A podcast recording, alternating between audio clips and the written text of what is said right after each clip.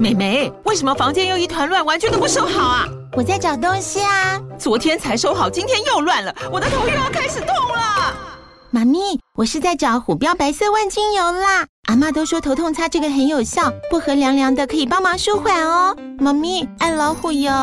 哎呦，今天怎么这么乖呀？很内行哦，还知道要用这瓶百年老字号的。虎标在手，全家神队友。全台各大药局、屈臣氏、康氏美皆有贩售。卫署城自治地零一五七零二号，北市卫药广自治地一一三零四零二三四号。使用前请详阅说明书、及注意事项。你现在收听的节目是《乖，你听话》，欢迎参加我们的博物馆艺文之旅，每集一件经典馆藏，带你畅游世界艺术殿堂。现在就让我们一起乖乖听画。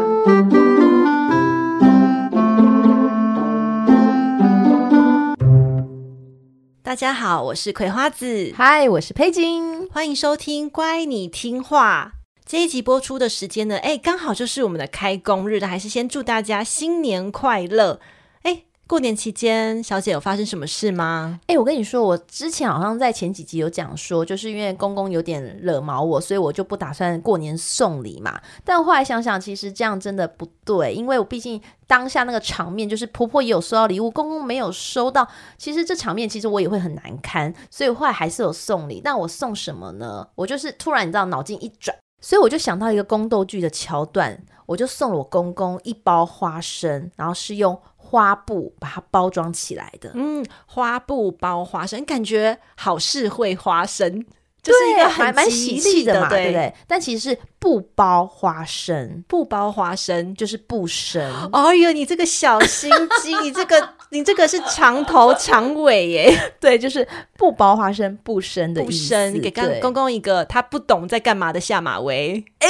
对，其实他真的不懂哎，他就默默的把它就是拿起来直接打开吃掉，然后还好我就是有先跟我妈妈就讲这件事情，所以我在送的过程之中，只有我妈妈跟我就是心领神会了一下，就十个小眼神，就是妈妈懂你懂，但是大家都不懂，收到礼人也不懂，就是宫斗剧看太多，但这是我过年的一个小确幸啦，自己送完很开心而已。那我在过年期间，就是有一个让我觉得不是小确幸的事情，就是我们在那个过年期间，就是大家会在圆桌上吃饭嘛，然后、嗯、呃，就有一次有一餐是这个啊，姑姑姑姑宴请大家亲戚，好久不见，就可能一年见一次面这样子，嗯、然后大家都坐好了，然后我就稍微晚到了一下，然后呢一坐下来，然后姑姑就很热情，因为姑姑是个很好的人，嗯，她非常的大方，也非常热情，然后呢她都会很乐于照顾我们这些晚辈，可是我一坐下来之后呢，他就说：“哎呀啊，葵花籽啊，最近是不是变胖啦？” 哎，他这个起手是很很难，不知道怎么回耶。对，然后呢，因为他去年见到我的时候也是说一样的话，就是他去年见到我的时候也是这个起手式，就是说葵花籽啊，最近是不是胖了？哇，你连续两年都被他讲，就是当场羞辱，然后。不是羞辱啦，然后，所以我今年就是也不知道怎么回，我只好回应他说：“哎，姑姑，你去年也是这样子跟我说，哎。”然后姑姑就就没有再多说什么了。我就想说，这个是啊、姑姑是羡慕我们这个青春年华，所以这样子故意刺激一下吗？还是怎么样？没有，我觉得姑姑内心 always 想说啊，所以已经胖那么久了、然后我就会回说：“姑姑，你这顿饭还要再继续吃下去吗？” 对，开头就给你那么难堪，对不对？对吗？还当着大家圆桌，大家都坐满了，你知道我怎么回？我要回答是还不是啊？对，然后这时候老老公还补补，本来想要救的，但是还补他说：“哦，没有啦，我就喜欢胖胖的老婆。”我就叫他闭嘴。你是不是也不想吃饭了？哎呦，这听起来蛮蛮蛮蛮喜蛮喜乐的啦，我觉得。对啦，因为他说姑姑是是个口直直来直往的人啊，嗯、就觉得哎呀蛮也就算了，就笑笑。但这件事情的确还是让我留下一些阴影。就是我突然在就是过年期间某天睡觉的时候，半夜突然醒来，就是脑中突然想起姑姑说我变胖这件事情，然后我就是想说，好啦，就是年后好像应该来开始做一些运动了，就是避免就过年期间吃太多，然后真的是蛮浮肿的这样子。哎呦，没想到姑姑这一句话，竟然你知道，只是一个关心的话语，竟然让你有阴影。哎，我对了，我前年我去年收到这句话的时候还没什么感觉，但不知道为什么今年这句话好像有影响到我，然后我就真的去量体重，哎呦，的确变胖了。哦，那姑姑真的没讲错。好啦好啦，原谅姑姑。对，但希望明年的时候不要再说我变胖，这不是一个好的打招呼方式。OK，姑姑，跟姑姑呼吁一下这样子。好，那我们的博物馆艺文导览之旅呢，原本是规划安排，比如说一家博物馆加上介绍三件大家票选的经典馆藏品。但是呢，就是在投票的时候，我们收到了很多小乖乖反映说：“哎呀，三件太少了，要我们多讲几件。”哎，其实好像是哎、欸，我们那时候本来想说前三名，但是一个博物馆里面那么多的经这经典的藏品，好像这三件有点太少。对对对，所以我们觉得啊，好啦，就收到大家回应，那只要大家喜欢，那有兴趣去多听听艺术相关的故事，那我们当然也是 OK 啊。所以呢，这集呢就是一样是英国伦敦国家美术馆的重要馆藏品，也就是达文西的作品《岩间圣母》。意大利文艺复兴时期的里奥纳多·达文西啊，他不仅是艺术家，他同时呢对人文、自然、科学多有涉猎的学者，同时呢致力于各种发明和发现。如果啊有一种职业叫做全能天才，那那个 PR 呃百分之九十九点九九的这种超级精英就是达文西，他就像一颗照亮黑暗宇宙的超巨星，然后从十五世纪一直散发闪瞎眼的光辉，照亮了整个欧洲文明历史，至今无人能超越。我们从来不会专门指达文西是一个艺术家哦，因为呢，艺术呢只是他众多斜杠副业的其中之一。他留下的完整画作其实不多哦，除了那些啊诗中的善意的作品以外啊，他留下画作不多的原因，其实有一个很大的关键是在于说他的作画速度很缓慢。总而言之呢，他就是一个完美主义加上强迫症的人。他会在创作过程中投入大量的时间还有精力，做前期的研究以及后期的修改，来确保作品的精湛品质。达文西的画作是贵精不贵多，幅幅是经典呐、目前呢，全球公认达文西作品的数量不超过二十幅。其实我们之前节目哦就讲过两集哦，一集呢是这个第二季第十七集，在讲圣经故事的时候有介绍过一幅是达文西的天使报喜，就是在讲那个圣母玛利亚她这个圣灵感应被通知怀孕的这个过程哦。这一幅画呢是达文西二十岁独立开始接案的油画。第二幅呢，同样是第二季的第十九集。那这个呢，是达文西和他的老师维罗基奥所画的基督的洗礼。画的内容就是施洗约翰呢，他在耶稣的头上倒水，为他进行洗礼这个画面。那这幅画发生在十九岁的时候。达文西的时候在呃维罗基奥老师里面当学徒，然后协助老师来画这一幅画，他画他那个画面中的一个小天使。可是呢，也就是从这一幅画之后，老师就发现，天啊，达文西真是个天才！如果他这个人出现在这个画坛，那我干嘛还要画画呢？从此就是老师封笔，不愿意再画画，也就是因为这一幅画哦。大家有兴趣的话，可以再回去听这两集，就是十七和十九。那刚刚有说到，就是现在全世界公认的画作数量不超过二十幅，但是呢，在为数少少的画作中，其中有两幅有接近百分之九十相近的构图，那就是今天要介绍的这一幅《岩间圣母》，而且呢，这个《岩间圣母》就这么刚好，一幅馆藏于我们之前介绍的法国罗浮宫，一幅呢馆藏于英国伦敦美术馆。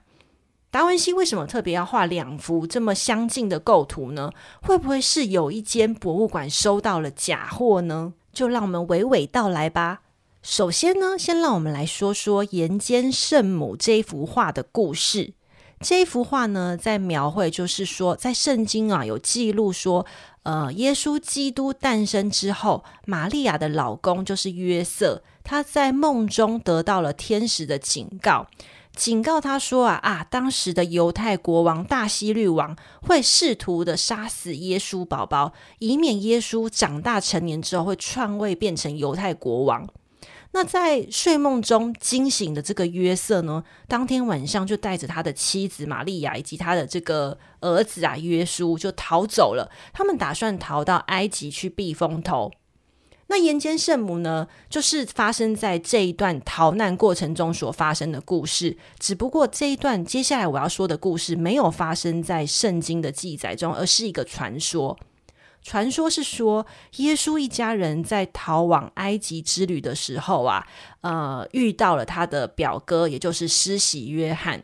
他们一家人哦，就是约翰啊、表哥啊表哥一家人，在大天使乌列尔的护送之下，也同样的逃往埃及，并且在路上遇见了耶稣一家人。当时呢，施洗约翰感受到了圣子耶稣的神性，当场下跪膜拜。可是要注意的是哦，其实施洗约翰只比耶稣大了大概六个月，所以这个。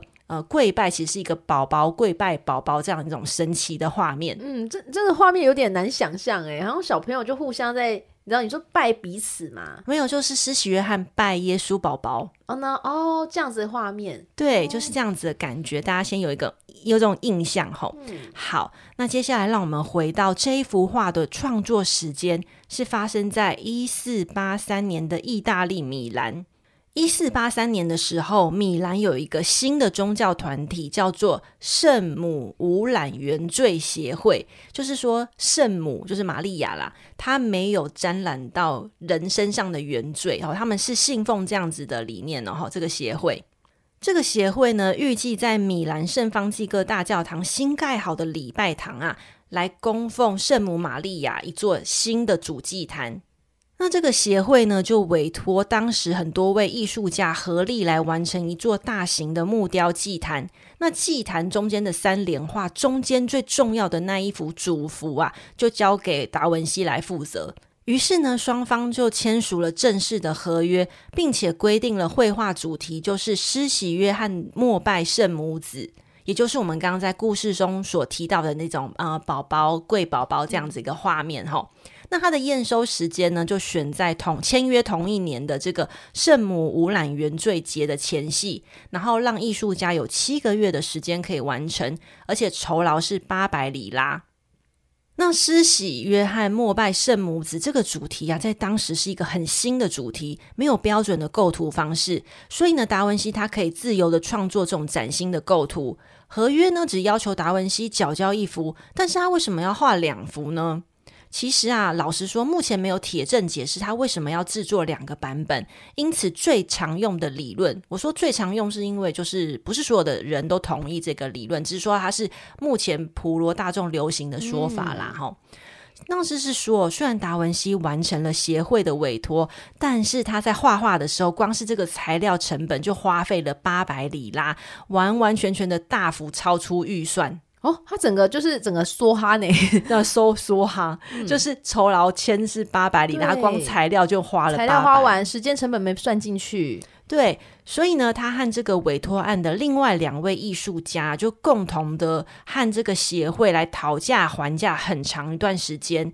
那达文西不但没有交出画作，而且还在这个讨价还价这个期间，把画作转卖给其他的买家了。哎，对对对，他还私底下卖掉，就是他觉得说，就反正放在那边，他也没有想要交给协会吧。然后看有人想要买，可能他可以先弥补他这个支之前支付出去的这个材料费，哦、他就卖给其他买家。那这件事情就导致达文西被超愤怒的协会一状告上法庭。哎，他那一张原本签的那个合约就是个废纸是吗？完全无无视他，哎，对啊，就完全无视他。而且我觉得协会其实蛮倒霉，因为他原本是要放在那个。那个中间主中间主，而且是选在这个节日开张的时候，要让信徒们膜拜。嗯、对啊，结果呢，没有没有没有如期啊，就大家没有办法，没东西可以拜。那双方就经过长期的法庭攻防，然后有一份一四九零年的书信就指出啊，达文西和这另外两位艺术家，他们想要跟协会再争取一千两百里拉的报酬。可是呢，最终谈判破局，就是法院依照这个达文西没有完成合约来完成工作，来强制要求他一定要缴出画作。原本这一幅画是八百里拉，对，合约八百里拉。对，然后结果他这样画完之后，他又跟人家再拿要拿一千二。对，哇，这一幅画要两千里拉，那时候算很多嘛。诶，其实我有去查了一下，当时文艺复兴米兰里拉的币值等同于现在多少钱？可是我看了很多的资料，他们都建议不要这样子去比，嗯、就是说不要跟现在的货币去比，因为现在有通膨啊，或者是当时的一些生活背景不太一样。哦、对对对，然后，所以我看到最简易的说法说，里拉其实比较像是等于一英镑。这样子的价格。嗯、对，所以但是真还是就是不能够这样子去判断啦。所以就是大家就知道说，只要先知道说它材料费就是花这样，它没有成本估算的概念就对了，嗯、整个花完就对了。然后又在争取快要一倍的钱，对、哦、对。然后到了一四九九年哦，当时就是法国人占领了米兰，然后达文西呢，哎，画还没交完，他就先去避难了。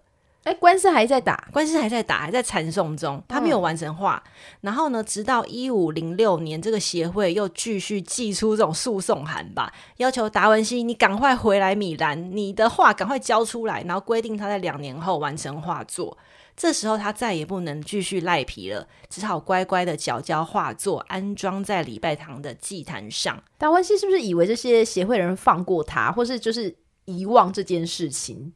我觉得挣脱太久了。对啊，能拖他就想说能拖就拖，就没想到还是要被追回来。对对对，所以这个结论就是说，这就是为什么他要画两幅的原因。那第一幅就是那个钱钱瞧不好，然后转卖给其他人的作品啊，现在馆藏的是地点就是在法国罗浮宫。那第二幅呢，用来补偿的画作呢，就是放在我们英国伦敦的国家美术馆，也就是我们这一集要和小乖乖分享的画作。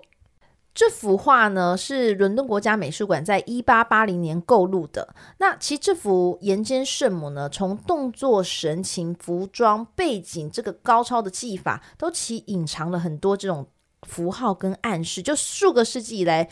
都是各方热衷研究的题材。那我们现在就打开 IG，一起进到伦敦国家美术馆，欣赏这幅里奥纳多·达文西一四九一年到一五零八年被追讨出来，你知道十七年之间创作的作品《岩间圣母》吧？你打开了吗？打开喽。刚刚有说到，就是第二幅《岩间圣母》的创作年是从一四九一年嘛？诶，可是如果细心的小乖乖一定会想说，不对啊，葵花子，你刚刚在说他们一四九零年的时候，不是还正在写了一封书信，要求要一千两百块里拉吗？其实那时候还正在呃法庭诉讼中哦，其实就代表说达文西大概知道自己不会胜诉，或是需要赔什么，所以他其实陆陆续续的已经在进行第二幅画作的创作了。只是中间又遇到了很多有的没的事情，比如说战争啊，他去逃难啊，或是又在被要求啊，法院正式下判决等等哦，才会拖这么久，说拖到十七年这样子。那这幅岩间圣母的画作呢？它的宽是一百二十公分，高是一百八十九点五公分，呈现半圆拱的形态。最初是涂在木板上面的。这幅画的构图是达文西很喜欢的金字塔形的构图哦。画面中的圣母玛利亚是位居中央，右手扶着的婴儿呢是施洗约翰，他身上靠着一把十字杖，而玛利亚的左手下方坐的婴孩呢是耶稣，耶稣后方的美丽天使是乌列尔。这样的金字塔构图是三角形构图的升级版，就是让画面可以更有立体感。那我们注意看他们的眼神、手势也很有内容哦。约翰双手合十，非常虔诚地望着耶稣，而耶稣则伸出右手，食指和中指并拢着，非常和谐地回应约翰，这是祝福的意思，体现了耶稣的友好。那我们来看看画面的背景。诶，达文西描绘在一个幽深的岩窟中，锐角的断石的岩石群中，土地上生长着各种植物花草点缀其间，人物则笼罩在这个优美静谧的景色之中。但是为什么选择背景呢、啊？是在一个岩洞里面呢、啊？除了刚刚我们讲的啊，你刚刚讲到是，诶，他逃难嘛，有可能是因为这样子，那还有什么解释呢？嗯、根据这个英国伦敦国家美术馆的解释是说，诶，其实这些很原始啊，这种自然景观，其实。达文西他刻意的刻意将这种场景，就是啊营造出好像是创造世界的最早时刻，也就是创世纪，就是描述上帝花了七天造了这整个世界。因为在创世纪中哦，就是有说上帝是从大水，就是水的深处。创造了这个分开了天跟地，然后创造出了地球。所以背景那些我们看有看到水嘛，对不对？然后有一些像是圆锥的岩石啊，它好像就是从火山爆发一样，刚从地底深处冒起来，深处冒起来的这一种，嗯、尖锐的这种石头。那我们刚刚有说到，这个委托达文西绘制岩间圣母的订单委托人是圣母无染原罪协会。这个协会的中心思想就是认为是说，圣母其实就是在创世纪的时候就已经存在了。所以呢，达文西呢就是借由这个背景来呼应这个协会的说法。哦，所以他把它描绘这个背景，就是放放在一个最原始的状态。就是无无罪的感觉是吗？就是天地之初，一切都还是没有任何罪行的时候。嗯、对对，因为你刚刚讲还有说，他这个主题是很新颖的题材，对，对不对？所以他把他创作这一个是完全是比较是融入一种比较高超的技巧，把人物跟景物融为一体，然后金字塔式的构图又非常的稳健，又有秩序，又有透视感，所以画中整个人物的肢体动作啊就很和谐，又很有互动感，这样子。刚刚有说达文西的岩间圣母有两幅，乍看两幅画的构图几乎是一模一样的，但其实有不同的地方哦。例如像是长度不同、色调不同，但最明显的差异是第一幅的罗浮宫版本，人物头上没有光环，天使的手指是指向约翰的，他的翅膀也不够明显。第二幅伦敦国家美术馆的版本呢，人物头上是有光环的，天使手指呢没有指向约翰，而天使的翅膀更加明显了。小约翰的怀里呢放上了他象征他的十字架，就可以更区分说谁是小约翰，谁是耶稣了。那因此除了浅浅谈不容外呢，当时有人就觉得说第一幅画是画的不够神性，所以才有我们今天在介绍这个。达文西重画的第二幅，这样子就是我们今天介绍的伦敦国家美术馆的这一幅。其实这两幅呢，我自己是先看过罗浮宫这个版本的，因为。当时那个丹布朗这个达文西密码，就是这本小说非常的轰动，对，对。然后我是高一看的这个小说，后来是看电影的，所以我自己看的版本是先看到罗浮宫这一版的。其实书中写到，就是罗浮宫版本的画作，天使是举起手指，玛利亚的左手五指张开向前伸出，就很像在抓一个无形的头那样子。所以你看，天使举起这个手指，他指着一个无形的头，很像就在割这个无形的人的脖子这样子。对，就是我们会。把这个罗浮宫版本跟这个第二幅英国美术馆版本会一起放在 IG 上，大家去比较一下，你就可以感受到，就是罗浮宫这个版本，就像佩锦刚刚说的，这个玛利亚的手好像在抓什么东西，然后你再把那个天使的手指去比对下，好像就是那边有一个看不到的人。对啊，对啊，而且小说还有写到一个很奇怪的点，就是罗浮宫的版本呢是耶稣跪拜施洗约翰，因为那。这个版本是两个人，就是你知道，是约翰没有一个十字架，所以你不知道谁是谁。对，所以英国国家美术馆就是后来是把它要求改成是施洗约翰跪拜耶稣。但我们刚刚讲这个就是这个小说中的内容啦，艺术历史学家是没有认同书里面所赋予这个隐藏的意义的。对啊，因为罗浮宫也把这种论述叫做看图说故事，可是。如果你就像我们刚刚说的，去看了一下那个图，你真的觉得丹布朗很强，因为他的看图说故事功力真的很强，嗯、你会真的觉得好像，诶，真的好像有一个透明的人在那里，到底是谁呢？他想要表达什么呢？达文西是不是真的是异教徒？就是会有这种很多很多的联想。我觉得小说其实写的很有逻辑。达达维西到底有没有是受到协会强烈的要求，才把这两个婴儿的身份对调，或是他是不是真的有一个透明的人在那里？我觉得真的只有他本人才知道。哎，对啊，但是这个就过程之中，这样可以这样揣测什么的，就觉得好有趣哦，很强，对。嗯但这两幅画被各自博物馆重视程度，真的是罗浮宫远远不如伦敦，因为他们明明是兄弟，你知道？但他们你看罗浮宫，因为有莎莎、蒙娜丽莎，最近被泼浓汤的莎莎，对，他出尽风头。但是呢，所以他们就把这个延伸圣母放随便挂在一个意大利区的一个墙上。那伦敦这一幅呢，就是你知道有专事做一个精美的展出。哎、欸，我我再补充我真的觉得。伦敦国家美术馆很强，因为他们曾经就是向罗浮宫把这一幅借出来，然后两个就是并在一起展出，嗯、就是你看让大家去他做的特展是不是？对对对，很强，我觉得很棒。那施洗约翰他其实最初的形象是一个骨瘦如柴的苦行僧，不是一个可爱的小宝宝。那他之所以会变成小宝宝，他是从十五世纪的时候开始的。他也是在这个年代呢，开始变成一个光溜溜的婴儿，但是他身上还是有一些，比如说十字架杖，或是他身穿毛皮等等的辨识图像。只是他变成一个可爱的婴儿，然后乱入耶稣的日常家庭生活。那这一集的布洛格补充阅读呢，会介绍圣母指与施洗约的艺术主题，会分享就是很可爱的胖胖小嫩音给大家。那有订阅葵花籽部落格会员的小乖乖们，请记得去看哦！欢迎大家每月一杯咖啡的费用来订阅部落格会员，来欣赏还有阅读更多的名画故事。接下来回应听众小乖乖的留言，Maggie's Bridge 他说啊，非常期待你们的每一集，你们叙事的方法是让我好容易入画的情境。说实话，从小就有机会听希腊神话，但是也没有那么清楚故事的结那个情节。但听了你们的对话方式，叙事的功力真的很强大。谢谢你们一直努力，好爱好爱你们的老乖乖。哦，我觉得很感人呢，就是有一种。我好爱好爱你们，那个力道很强，对，有感受到他真的很喜爱，谢谢，谢谢。好，再还有一位是苏伊法，他说我很喜欢神话故事，谢谢您给了完整的粮食，最重要，我对艺术的知识也增加了很多，但脑流量太小，每每读完就忘记了，还好听的部落格可以一直反复看，真的很赞。哇，谢谢伊娃，就是谢谢你有你的背书，然后让大家知道，就是嗯，真的是订部落格可以一直反复的阅读来补充资料是很棒的一件事情。就是以后就不是我自己就是老王卖瓜自卖自夸这样子。然后还有一位就是小乖乖，他的留言很长，很令人感动。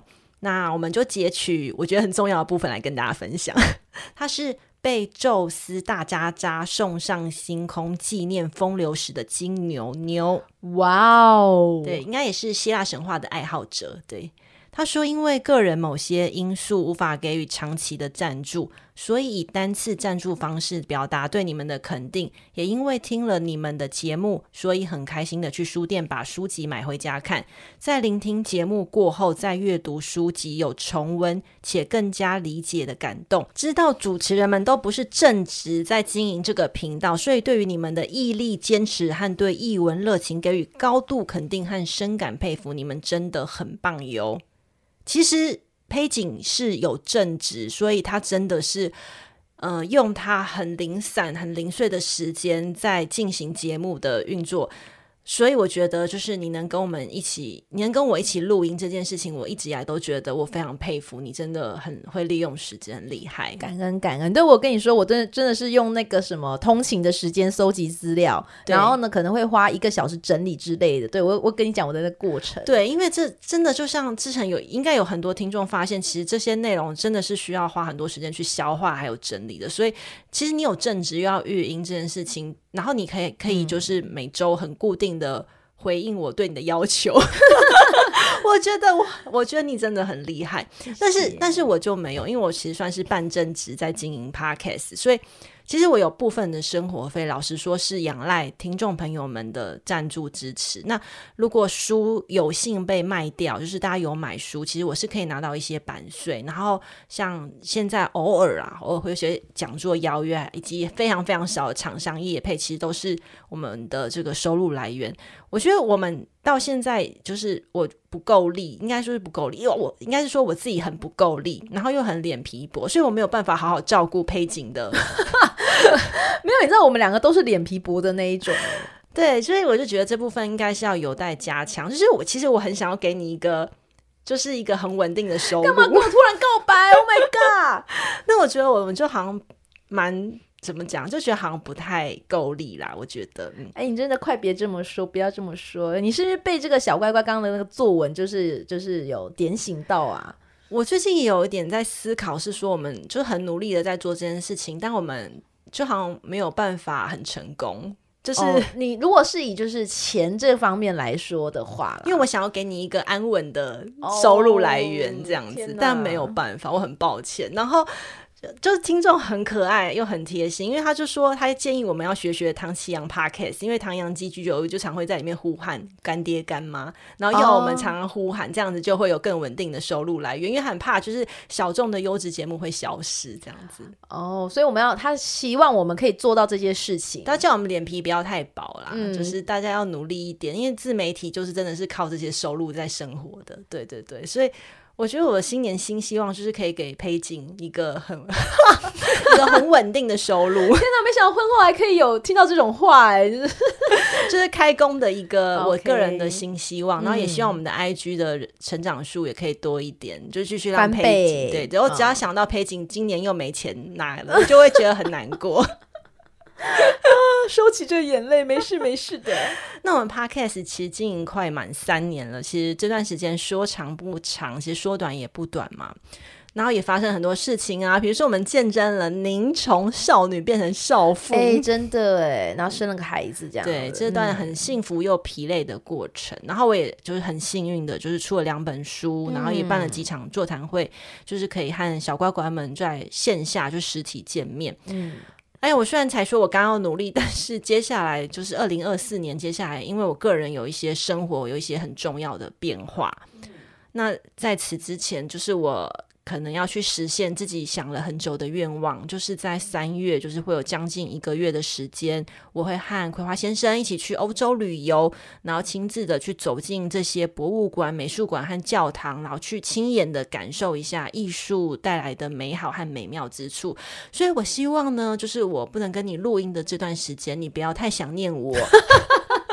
如果你想我，你是可以随时 line 我 anytime 的。哦，我以为你会常常在那个我们这个 IG 上面不断的就是分享一下你看到什么这样子。对，我是会分享，但是我是说你个人如果很思念我的话、哦、，OK，我会随时 line 你，好不好？关心我，或是跟你先说哎，伴手礼请加什么护唇膏什么加一之类的，哦、我会拍给你，就是现场有卖什么。OK，OK，OK。哎、那你这次会去哪里呀、啊？哦。我呢，就是有几个大重点，就是我会第一站我会先飞法国，就是要去罗浮宫。嗯，嗯，我想要去看加拿的婚礼。哦，不是莎莎，终于是加拿的婚礼了，对，一直被消遣的加拿的婚礼。然后接下来我下一站会去意大利的威尼斯，去看一下文艺复兴这个威尼斯画派的起源。因为我们在节目中不断跟大家说，哦，那里多美好，多美好，嗯、对对。然后接下来会直接跳到佛罗伦斯，就是文艺复兴的重镇，去看了一下这个。看一下什么？看一下，看一下大卫像啊！看一下这些很就是大师们的这种艺术品。然后接下来我会再坐火车到罗马，这种帝国的废墟。然后接下来去梵蒂冈。哦，梵蒂冈真的是我此生就是一定要完成的一个梦想，因为我想去西西斯丁礼拜堂，嗯，看创世纪。对。然后呢，我还没结束，最后我要去一个月，是不是？嗯，对，差不多一个月。嗯、最后再到那个希腊的雅典，就是雅典娜的城市，哦、去看一下这个希腊文化、希腊神话的起源地。那如果小乖乖呢？诶，你刚好有去过这些地方哦，其实欢迎你，大家私讯推荐我，比如说哪间餐厅很好吃啊，或是要去哪里玩啊，或者是当地有什么有趣的店或体验一定要做的之类的，就很欢迎大家这样子。所以说，虽然我在前面就是对佩景说了很多忏悔的话，说我会接下来会更努力，但是 我很抱歉，接下来节目要暂时停更一阵子了。哎、但是我觉得你完全不用抱歉，因为我觉得小乖乖一定是有福，因为你这次算是一种艺术考察之旅耶。你刚刚讲的所有的都跟艺术有关哎，我的天呐，你一定要好好帮我们多拍一些照片，然后带更多更多的一些知识艺术回来跟我们分享。